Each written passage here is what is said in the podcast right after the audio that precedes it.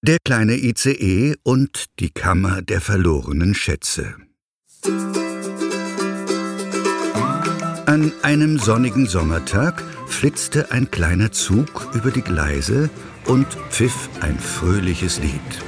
Es war natürlich nicht irgendein Zug, sondern der kleine ICE. Der schnellste, mutigste und freundlichste Zug im ganzen Land. Zum Fröhlichsein hatte der kleine ICE auch allen Grund.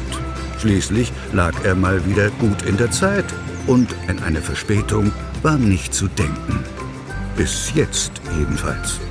Denn gerade fuhr er in den Bahnhof von Grünhausen ein, als er ein trauriges Schluchzen hörte.